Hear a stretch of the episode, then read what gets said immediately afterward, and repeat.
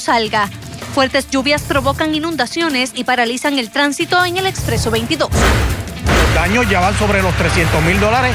El seguro no cubre este tipo de daños. Destrucción y deslizamientos de terreno en Naranjito. Comerciante pierde parte de su negocio. Emiten advertencia de inundaciones para municipios del norte. Tenga paciencia y no ponga su vida en riesgo. El patrón de lluvia seguirá. La ausencia no es mayoría, es que no hay personal. Pasan las de Caín, pacientes de centro médico esperan en camillas afuera de la sala de emergencias. Aseguran es por falta de personal. A plena luz del día, ultiman a balazos a dueño de negocio en Rincón. Si lo ven, que, que llamen a las autoridades y lo entreguen. En exclusiva, madre de joven asesinada suplica por ayuda para dar con el sospechoso de matar a su hija.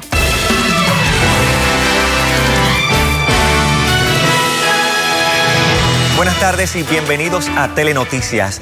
Las lluvias registradas en las últimas horas han provocado deslizamientos de terreno, inundaciones y hasta la paralización de carreteras. Jeremy, Guaynabo, Cataño, San Juan y Bayamón son algunos de los municipios que se han visto más afectados. Esta tarde el comisionado interino del negociado para el manejo de emergencias, Nino Correa, exhortó a la ciudadanía a permanecer en sus hogares. Así es, y pasamos con la autoridad en el tiempo, Samira Mendoza, para una actualización de las condiciones climatológicas. Samira. Buenas tardes, amigos televidentes. Jeremy Glorinel se trata de la cercanía de un sistema frontal, lo que ha incrementado esta inestabilidad a través de toda la isla. Sin embargo, en donde más se han visto afectados, como estaban mencionando, era aquellos municipios cercanos a la zona metropolitana. También al norte de Puerto Rico, nuestras islas municipios van a seguir recibiendo esta actividad. Tenemos varias alertas vigentes e iniciamos con lo que es un aviso por inundaciones. Este aviso se extiende desde Vega Baja, Vega Alta, también incluye el municipio de Dorado y también Toa Baja. Por favor, mucha precaución cuando tenemos un aviso es que las condiciones del tiempo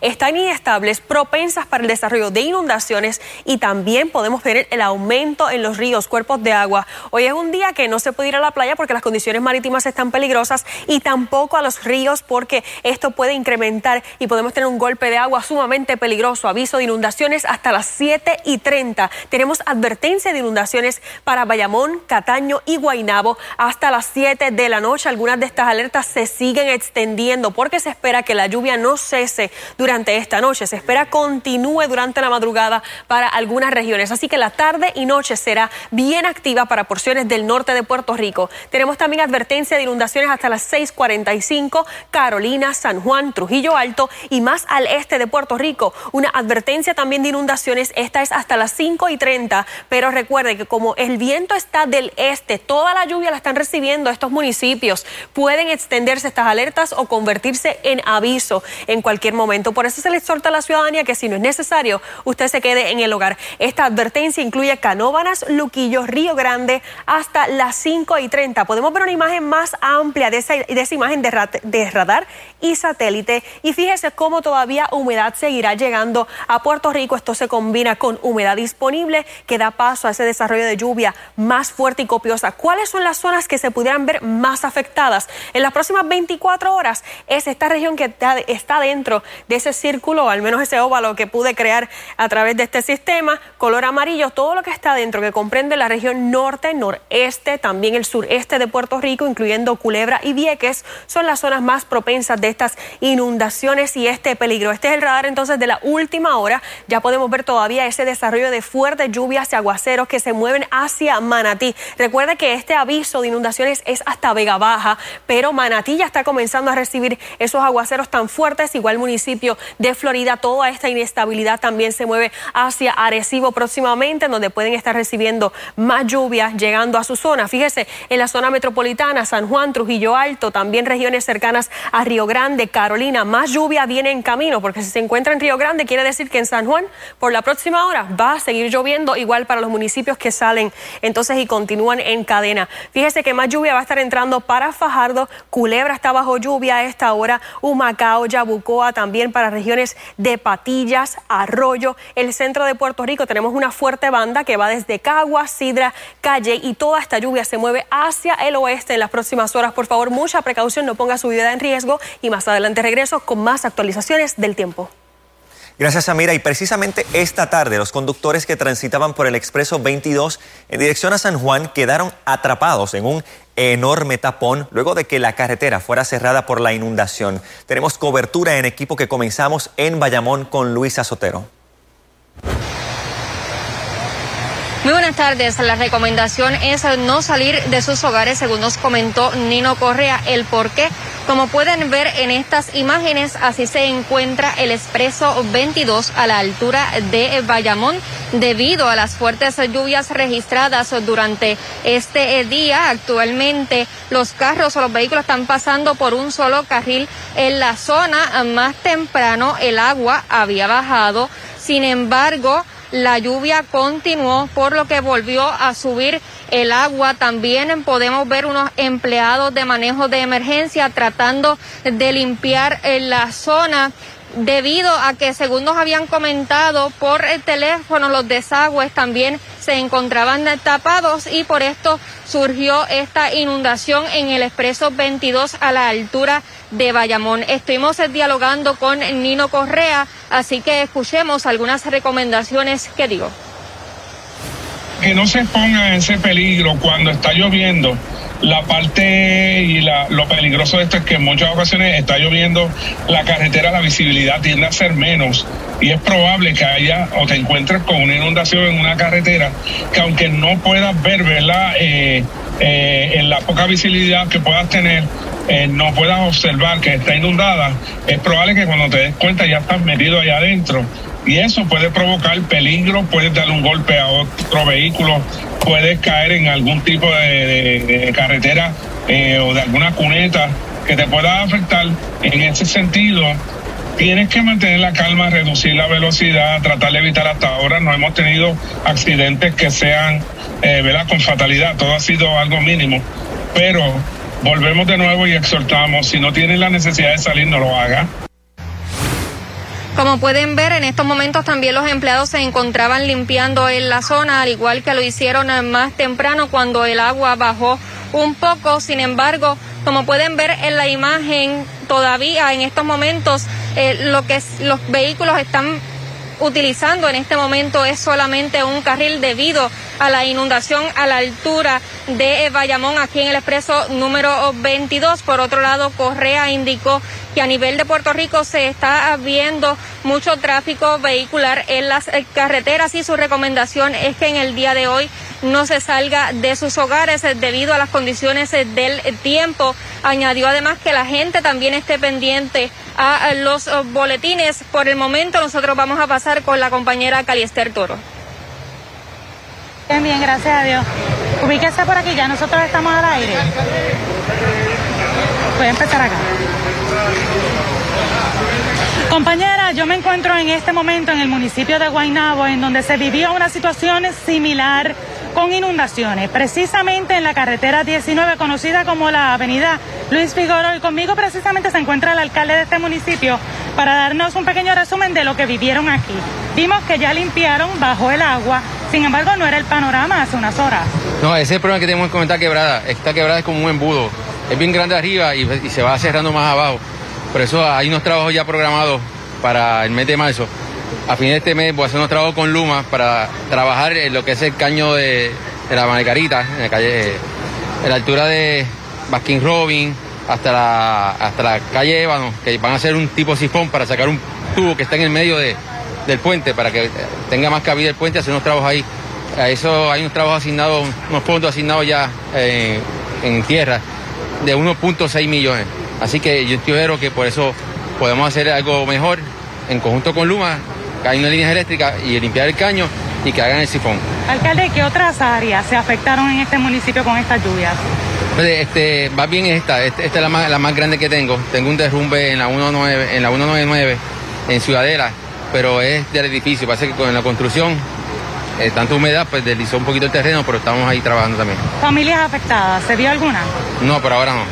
Por ahora no, básicamente hemos dejado eh, equipos cerca donde puede haber eh, inundaciones para tratar de que no, no sucedan. Preparados para la noche. Pero conmigo también, gracias alcalde, conmigo también se encuentra el alcalde de San Juan que está haciendo un recorrido por el área Ustedes también tuvieron zonas afectadas. Claro, bueno, aquí mismo que hay parte, aquí es la colindancia entre Guaynabo y San Juan, trabajando en equipo entre el municipio de Guaynabo y el municipio de San Juan, lo que es la, el reemplazo del alcantarillado, hubo una limpieza que se llevó en la quebrada hace unos meses atrás y tenemos equipo aquí permanente con equipo del municipio de Guaynabo, los camiones araña para evitar que cuando baja el agua, eh, las hojas, basura, que no tapen las alcantarillas, son medidas de mitigación.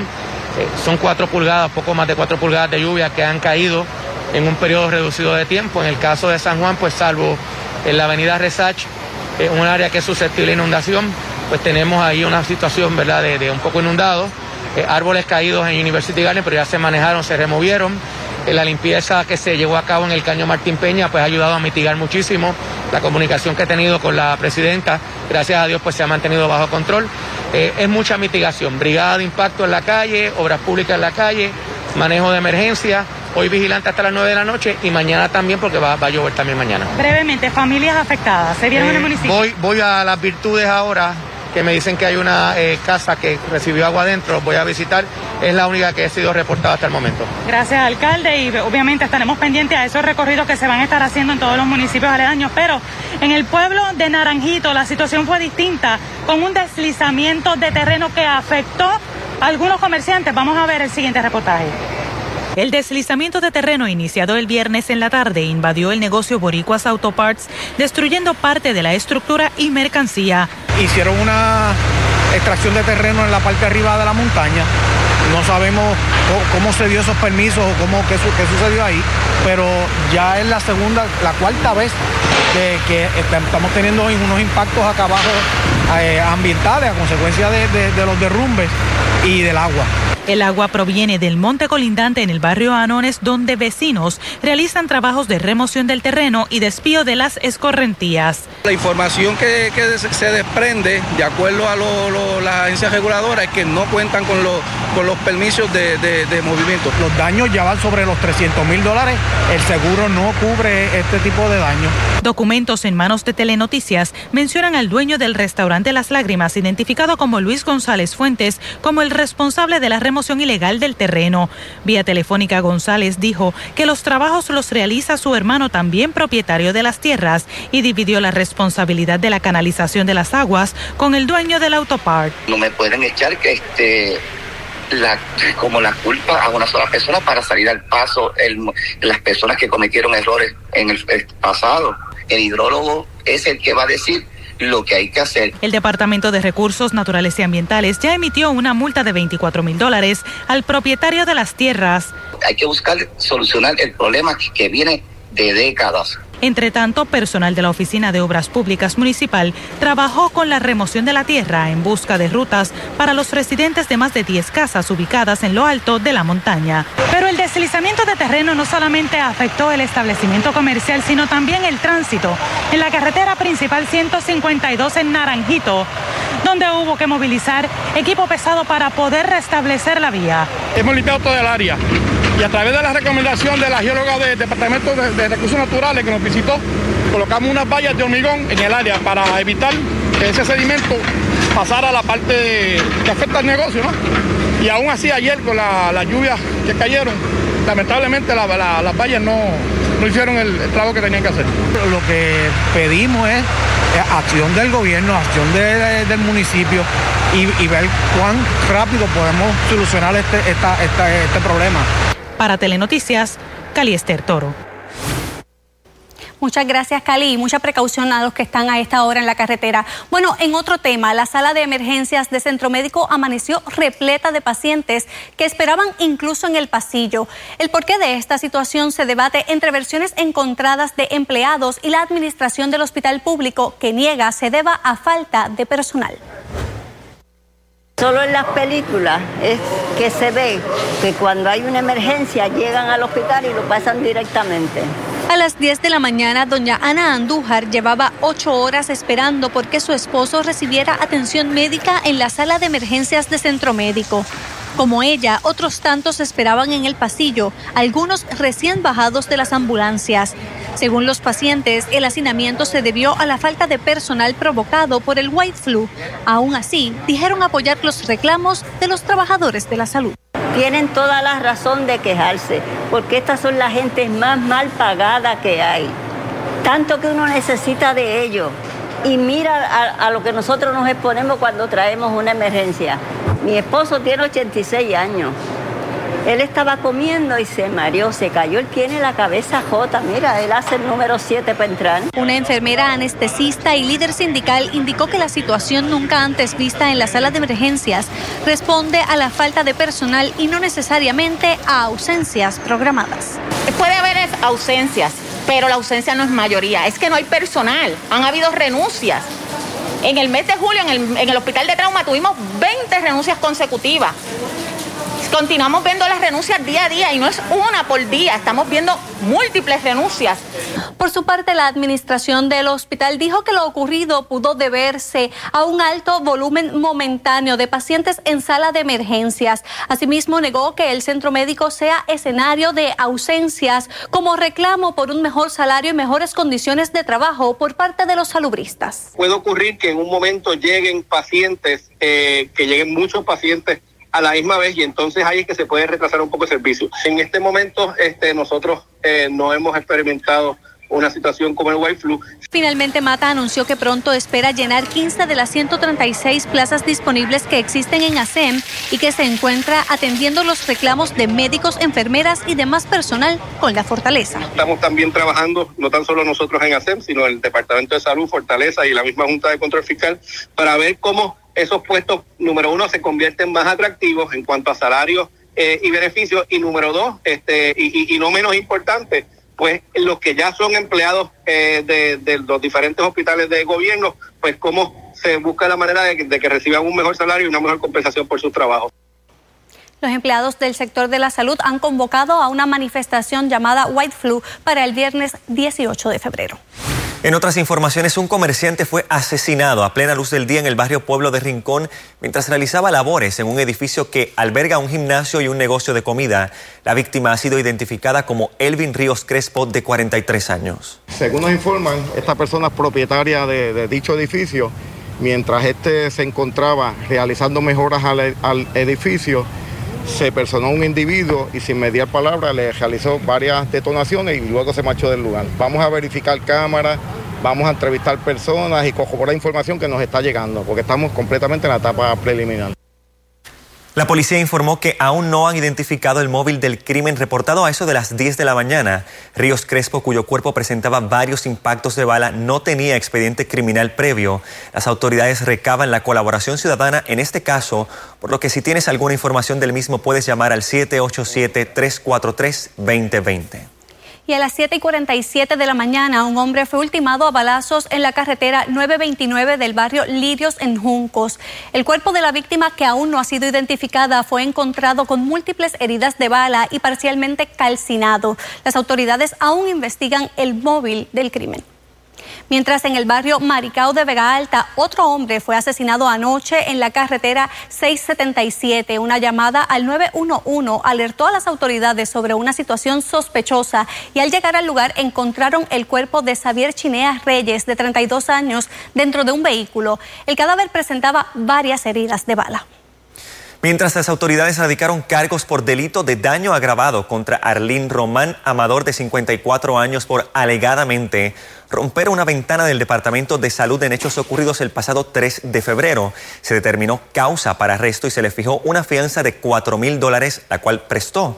La vista preliminar fue señalada para el 16 de febrero. Esta semana se erradicaron cargos por asesinato y ley de armas a un jinete acusado de asesinar a una mujer y herir al esposo de esta en hechos ocurridos en septiembre del año pasado. La erradicación se hizo en ausencia, pues las autoridades no han dado con el paradero de Carlos Delgado. Hoy la madre de la víctima mortal pide a la ciudadanía cooperación para que el hombre sea arrestado. Tras meses de posponer la erradicación, finalmente esta semana se presentaron seis cargos por asesinato y violación a la ley de armas contra el presunto asesino de Shakira Colón. La erradicación se dio en ausencia, pues las autoridades no habían dado con el paradero de Carlos Delgado, alegado asesino, y quien se presume se encontraba en los Estados Unidos. Pero información recién recibida por la madre de la Oxisa indica que el jinete se encuentra en la isla. Si lo ven, que que llamen a las autoridades y lo entreguen. Y hasta él mismo que se entregue, porque no es fácil estar ahí en la calle huyendo y que cometió el crimen que cometió. Dejó dos niños huérfanos. Para esta madre, el arresto y comienzo del proceso judicial sería un paso hacia su sanación y una oportunidad para entender por qué un sujeto que era amigo de sus dos hijas disparó contra la mayor. Como una persona que era amiga, que guiaba, pudo hacer esto. Shakira fue asesinada el 24 de septiembre del 2021 en medio de una confrontación con la que se dice era la amante de su esposo. Se entiende que el jinete Carlos le disparó a la joven de 28 años luego de que el esposo de esta agrediera a la mujer con la que sostuvo una relación extramarital. La madre de la víctima asegura que se trató de un hecho vicioso. ¿Usted entiende que él le disparó a Shakira a conciencia como pues si tú golpeaste a mí? A la mía, yo te mato a la tuya. Los dos hijos de la mujer asesinada y el hombre que fue herido en medio de los hechos permanecen bajo la custodia de la abuela mientras concluye el caso. Yo quisiera quedarme con ella porque es lo único que tengo de ella. Y si usted tiene información que ayude a dar con el paradero de este hombre, llame al 787-343-2020. El Comité PARE, legisladores y secretarios se reunieron para tratar el tema de la violencia de género en el país y del cónclave trascendió que para el mes de agosto se podría presentar un nuevo currículo educativo con miras a implementarse el próximo año escolar. Luisa Sotero con la historia. Es alarmante el que hayamos podido identificar en que la Policía de Puerto Rico en el pasado año 2021 78 casos fueron vinculados con violencia de género y estos 78 casos quedaron impunes. Estas cifras fueron parte de las expresiones de la presidenta de la Comisión de Asuntos de la Mujer de la Cámara de Representantes, quien detalló la importancia de conocer los diversos protocolos de la policía a la hora de atender los casos de violencia de género, un tema que fue discutido en una reunión del comité con secretarios y legisladores, en donde se daban recomendaciones de cómo atender este tema en el aspecto de la educación. Se supone que en agosto comience algún tipo de iniciativa o currículo, no le llamaron currículo con perspectiva de género, pero sí una iniciativa educativa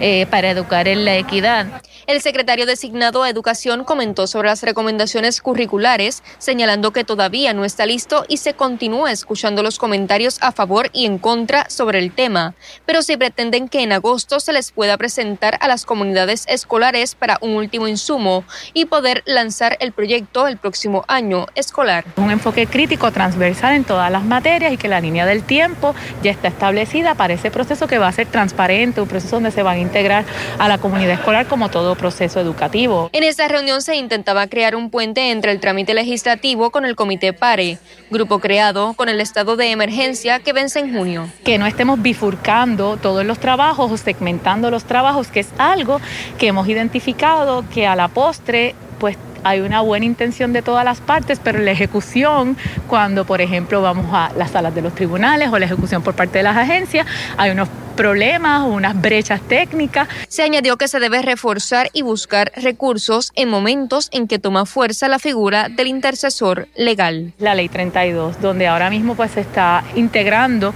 el, la figura del intercesor intercesora legal. ¿Por qué? Pues que es una parte preventiva. Para Telenoticias, Luisa Sotero. Maestros envían mensaje contundente con manifestación masiva. Exigen mejores condiciones laborales y un retiro digno. Manuel Natal analiza este y otros temas en Hablando Claro.